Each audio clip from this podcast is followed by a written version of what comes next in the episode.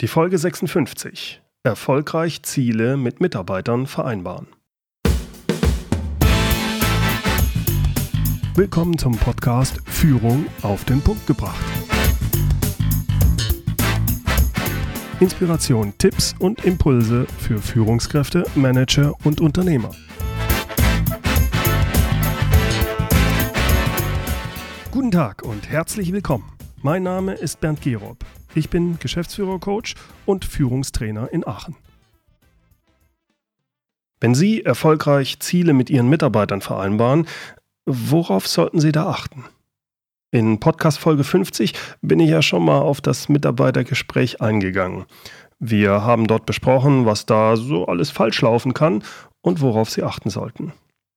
Es ist ja so, dass man mit manchen Mitarbeitern ausführlich über Visionen, Strategien oder neue Entwicklungen diskutieren kann und noch im Gespräch kommt der Mitarbeiter selbst mit einem großen Ziel, das er sich fürs Jahr vornimmt. Das ist toll.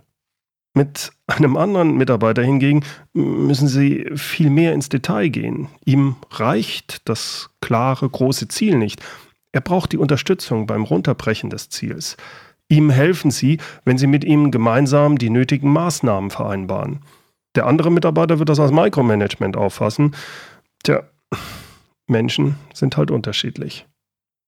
Auch sollten Sie sich immer wieder vergegenwärtigen, ein Plan wie auch ein Ziel liegt in der Zukunft, basiert aber auf Annahmen in der Gegenwart. Das heißt, ein Ziel zu vereinbaren ist okay, wenn sich aber die Randbedingungen ändern, dann sollte man auch den Plan ändern und das einmal vereinbarte Ziel zumindest überdenken. Ziele geben eine Orientierung vor, sie sollten aber nicht in Stein gemeißelt sein. Aber jetzt mal Butter bei die Fische. Was genau ist eigentlich ein Ziel? Wissenschaftlich formuliert lautet die Antwort, Ziel ist ein Zustand zu einem Zeitpunkt in der Zukunft, der sich von der derzeitigen Situation positiv unterscheidet. Mhm. Also irgendwo habe ich auch mal gelesen, ein Ziel beschreibt einen Zustand, der durch menschliches Handeln herbeigeführt werden soll. Verständlicher formuliert ist für mich ein Ziel ein schöner, konkreter Traum mit einer Deadline. Eine Vision, also auch die Unternehmensvision, ist demnach kein richtiges Ziel, denn eine Vision ist ja eher vage und sie hat auch keine Deadline, keinen Termin. Normalerweise wird aus der Unternehmensvision eine Strategie entwickelt und dann werden aus der Strategie Ziele abgeleitet. Große Ziele, also strategische, etwas runtergebrochenere Ziele, das sind die taktischen, und dann die auf das operative Tagesgeschäft runtergebrochenen Unterziele, also operative Ziele. Soweit die Definition. Aber hm, lösen wir uns jetzt erstmal vom reinen Unternehmensumfeld und denken wir an uns selbst, an uns als Person. Wie wirken Ziele auf uns, auf Sie und auf mich? Brauchen wir als Person Ziele im Leben? Brauchen wir als Mensch Ziele im Leben? Nun, die einen sagen ja, die anderen sagen nein. Aus meiner eigenen Erfahrung kann ich sagen, es gibt Zeiten im Leben, da scheint es mir günstig und hilfreich zu sein, ein Ziel zu haben, ein Ziel, ja vielleicht sogar ein großes, klares Ziel zu haben. Bei mir war das sicher so während des Studiums. Ich hatte mich für Elektrotechnik entschieden und obwohl mir das Fach prinzipiell lag, äh, habe ich durchaus so meine Probleme gehabt, mich fürs Lernen, speziell vor den Klausuren, zu motivieren. Die Zeit hätte ich da gerne für alles mögliche andere investiert, nur nicht fürs Lernen. Hätte ich mein langfristiges Ziel nicht immer mehr oder weniger vor Augen gehabt, nämlich Ingenieur zu werden, äh, ich hätte mich sicher nicht aufgerafft und für Fächer gelernt, die mich zum damaligen Zeitpunkt nicht für fünf Pfennig interessierten. Große Ziele geben Orientierung, sie erleichtern Entscheidungen und sie schärfen die Wahrnehmung. Sie helfen dabei, sich zu fokussieren und sie können im Alltagsleben sehr motivierend wirken. Katrin Linsbach hat auf ihrem Blog Bewusstsein braucht Raum einen schönen Artikel zum Thema Du brauchst keine Ziele im Leben geschrieben. Dort gibt es eine lesenswerte Pro- und Kontraliste. Ich möchte gerne daraus vier, die vier Punkte zitieren, die gegen Ziele im Leben sprechen. Erstens, der Weg ist das Ziel. Da es immer wieder Zufälle im Leben gibt, die bei der Planung und Zieldefinition nicht berücksichtigt werden können, kommt es immer anders, als man denkt. Katrin Linsbach schreibt, Erfahrungen sind auf dem Weg das Entscheidende, nicht die Zielerreichung. Der zweite Punkt, den sie anführt, ist, Ziele engen die Wahrnehmung ein. Wenn ich ein Ziel verfolge, dann ist die Wahrnehmung darauf fokussiert. Möglicherweise jedoch liegen rechts und links von dem Ziel noch ganz andere Möglichkeiten. Und drittens, Ziele kosten Zeit. Der ständige Abgleich zwischen soll und ist raubt Energie und raubt Zeit. Von John Lennon kommt der Spruch, Leben ist das, was passiert, während du eifrig dabei bist, andere Pläne zu machen. Und der vierte Punkt, Ziele setzen unter Druck. Was du dir vorgenommen hast, musst du auch beenden. Dieser Glaubenssatz schwirrt in vielen von uns. Die Flexibilität aber, Ziele wieder zu verwerfen, die nehmen sich die wenigsten. Soweit die vier Punkte, die gegen Ziele im Leben sprechen. Nochmal vielen Dank an Katrin Linsbach. Ich bin der Meinung, da ist sicher viel Wahres dran, aber trotzdem braucht es Ziele, im und fürs eigene Leben. Ich glaube aber, dass Ziele mit dem eigenen inneren Selbst übereinstimmen müssen. Sie müssen für mich als Person wirklich erstrebenswert sein und sie müssen zu meinen eigenen Werten und Vorstellungen passen. Sonst nutzen solche Ziele nicht viel, beziehungsweise sie sind sogar schädlich, weil sie frustrierend sein können, weil sie unter Druck setzen und nur Energie rauben.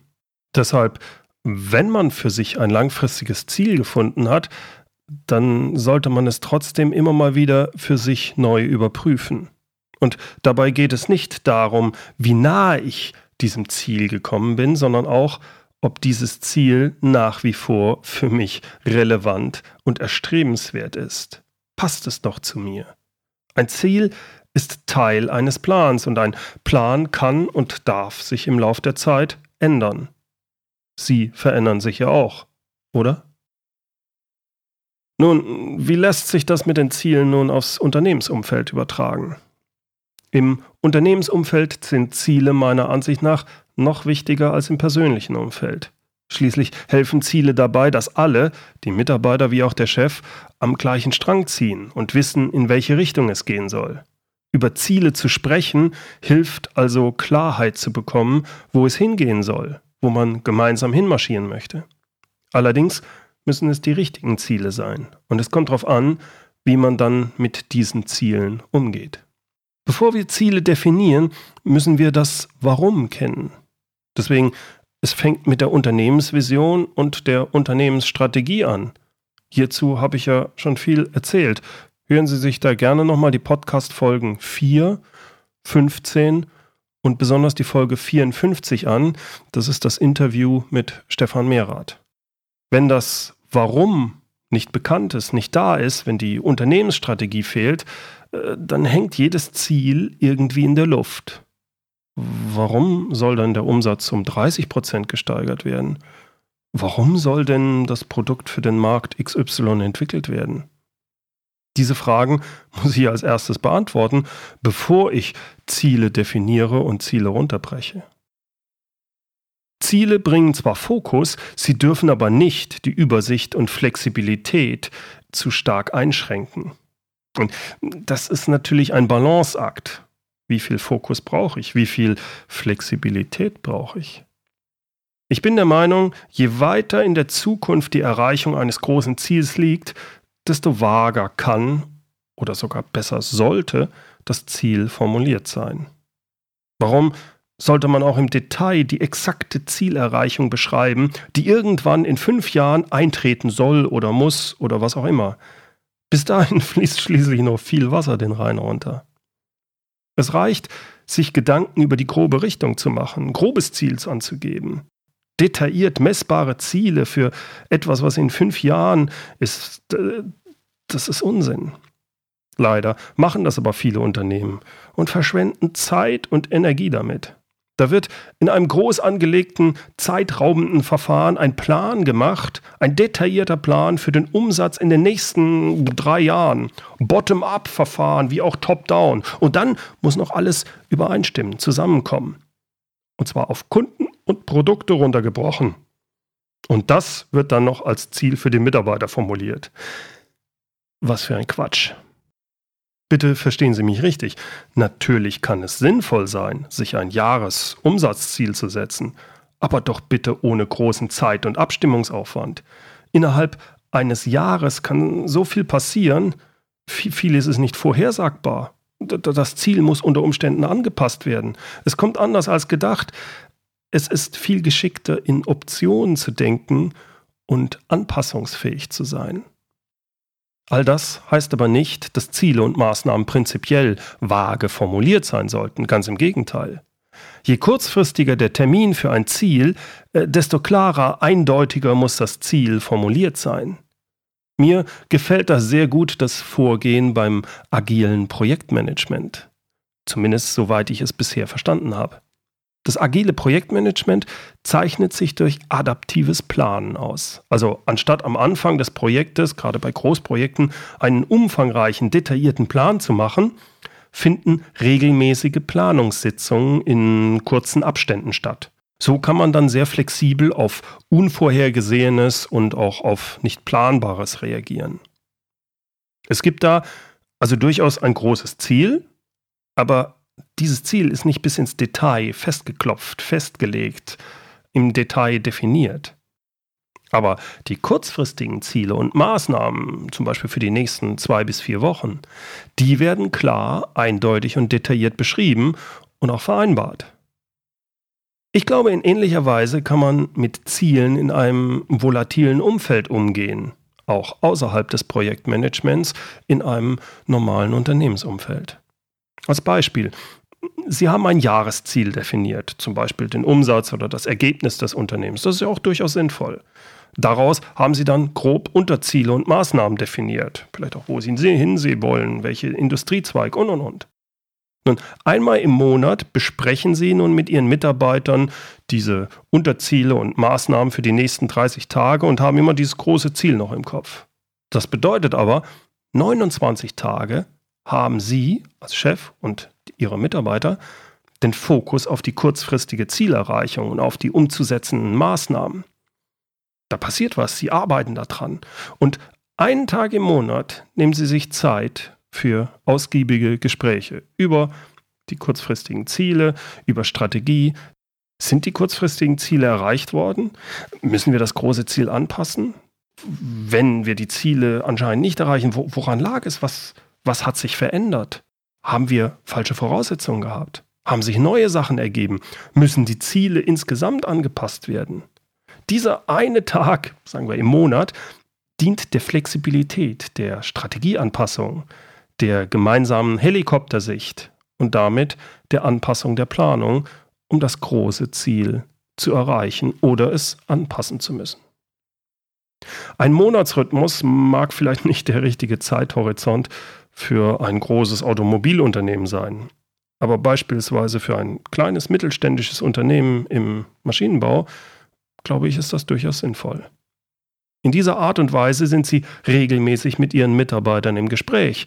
Sie können gemeinsame Ziele anpassen, Sie fokussieren auf kurzfristige Umsetzung, vernachlässigen aber nicht neue Ideen, Eindrücke und notwendige Zielanpassungen. Leider gehen so nur die wenigsten Unternehmer und Geschäftsführer vor. Viele meinen wirklich, es reicht aus, einmal im Jahr die Ziele zu definieren und am Ende des Jahres zu kontrollieren, wie weit ist man gekommen. In einem volatilen Umfeld funktioniert das aber nicht. Wenn Sie Ziele mit Mitarbeitern vereinbaren, dann achten Sie darauf, dass Sie immer die drei W beschreiben. Wer, was und bis wann. Also Wer ist für das Ziel verantwortlich? Der Vertriebsleiter, der Herr Müller. Was genau soll erreicht werden? 20% mehr Jahresumsatz. Und bis wann? Also zu welchem Endtermin soll es erreicht werden? 31. Dezember 2014. Das ist die Deadline. Hm, okay. Welche Maßnahmen nun nötig sind, um dieses Ziel zu erreichen, das ist der Freiraum des Mitarbeiters. Also in unserem Fall der Freiraum des Vertriebsleiters, des Herrn Müller. Welche Maßnahmen er nun ergreift, um 20% mehr Jahresumsatz zu machen, obliegt ihm. Darüber ist es natürlich schön, mit Ihnen zu diskutieren, einmal pro Monat, aber es obliegt ihm, wenn Sie ihm das Ziel so geben. Wer mit Zielen führt, darf nicht micromanagen. Wer mit seinem Mitarbeiter ein Ziel vereinbart, der vereinbart das Wer und das Was und das Wann, aber nicht das Wie. Ziele beschreiben das gewünschte Ergebnis, sie lassen aber offen, wie es am besten erreicht wird. Der Mitarbeiter entscheidet, welche Maßnahmen ergriffen werden müssen, um das Ziel zu erreichen. Es ist sein Gestaltungsspielraum. Entscheidend ist, dass Ziele vereinbart werden. Sonst ist das Scheitern meist vorprogrammiert. Entweder der Mitarbeiter hat sich das Ziel selbst gesetzt oder er akzeptiert die Zielvorgabe seines Chefs, weil er für sich erkennt, dass dieses Ziel wichtig und sinnvoll ist und auch erreichbar für ihn. Aber eine Aussage des Chefs wie, das ist Ihr Ziel, akzeptieren Sie es jetzt endlich, das ist keine Zielvereinbarung. Ziele einfach nur vorzugeben, ohne ein Commitment vom Mitarbeiter zu erhalten, das können Sie vergessen. Wenn Sie mitdenkende Mitarbeiter haben wollen, müssen Sie überzeugen, nicht einfach nur vorgeben welche Art von Zielen, Unterzielen und Maßnahmen Sie mit welchen Mitarbeitern überhaupt vereinbaren können und wie weit Sie Ihre Mitarbeiter dann bei der Zielerreichung unterstützen müssen, ohne zu micromanagen, dazu hören Sie sich bitte nochmal die Podcast-Episode 10 an. Dort ging es ja um das erfolgreiche Delegieren. Was machen Sie eigentlich als Führungskraft, wenn sich Ihr Mitarbeiter gar keine Ziele setzen lassen will? Nun, mein Vorschlag, sprechen Sie mit ihm. Warum will er sich keine Ziele setzen lassen?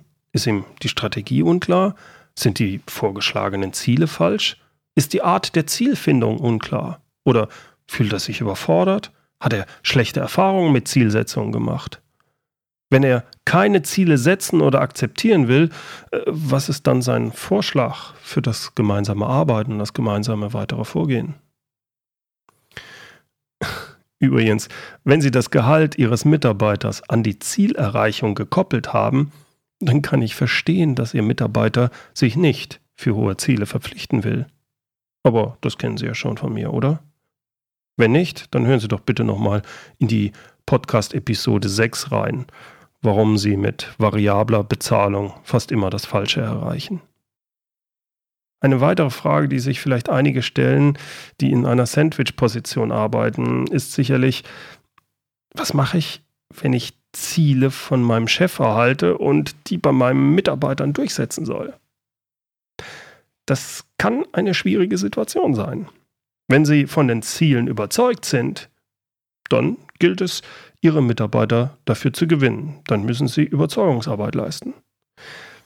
Wenn Sie allerdings nicht von den Zielen überzeugt sind und Ihr Chef Ihnen die Ziele vorgegeben hat, dann sollten Sie ein Gespräch mit Ihrem Chef suchen, nicht mit Ihren Mitarbeitern. Ich weiß, dass es nicht einfach ist. Ihnen bleibt aber keine wirklich andere Möglichkeit, wenn Sie wirklich erfolgreich damit umgehen wollen. Stellen Sie sich folgende Situation vor. Mensch, Meier, Sie und Ihr Team haben doch in den letzten zwei Jahren diesen tollen neuen Motor entwickelt mit 97% Wirkungsgrad. Da wird es doch wohl möglich sein, mit so vielen Experten den Wirkungsgrad noch etwas zu erhöhen. Nehmen Sie mal unseren Vertrieb. Der hat den Umsatz letztes Jahr um 30% gesteigert. Da verlange ich doch nicht zu viel, wenn wir 4% mehr Wirkungsgrad haben wollen. 4%, mein Gott. 101% Wirkungsgrad ist doch nun nicht die Welt. Stellen Sie sich doch nicht so an.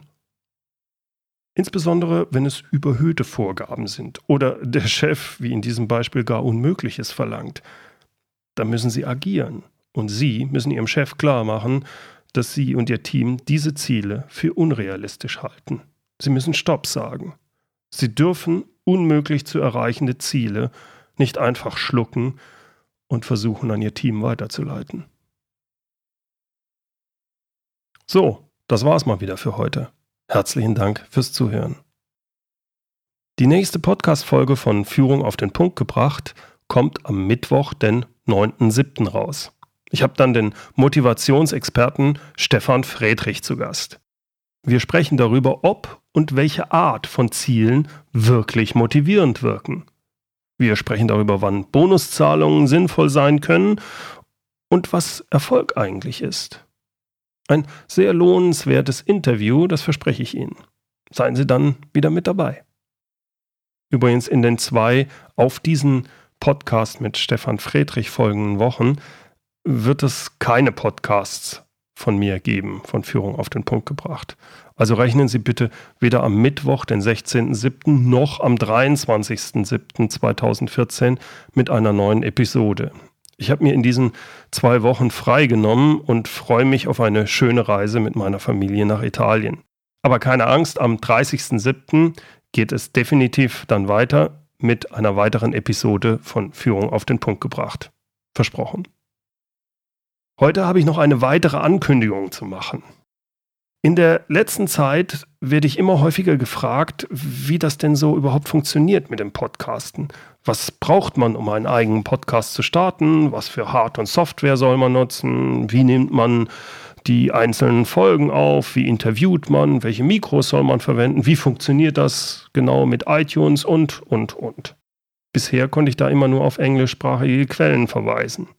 Deswegen freue ich mich jetzt sehr, dass mein geschätzter Podcast-Kollege Christian Gurski von Unternehmer FM einen deutschen Online-Kurs übers Podcasten anbietet. In diesem Podcast-Camp beantwortet er alle diese Fragen für Leute, die einen Podcast starten wollen. Den Link zum Podcast-Camp finden Sie in den Show Notes. Wenn Sie da vorhaben, einen Podcast zu starten, sich damit näher zu beschäftigen, schauen Sie mal rein. So, und zum Schluss jetzt wieder das passende Zitat, diesmal von Gotthold Ephraim Lessing. Der Langsamste, der sein Ziel nicht aus den Augen verliert, geht noch immer geschwinder als jener, der ohne Ziel umherirrt. Herzlichen Dank fürs Zuhören. Mein Name ist Bernd Gerob und ich freue mich, wenn Sie demnächst wieder reinhören, wenn es heißt Führung auf den Punkt gebracht. Inspiration, Tipps und Impulse für Führungskräfte, Manager und Unternehmer.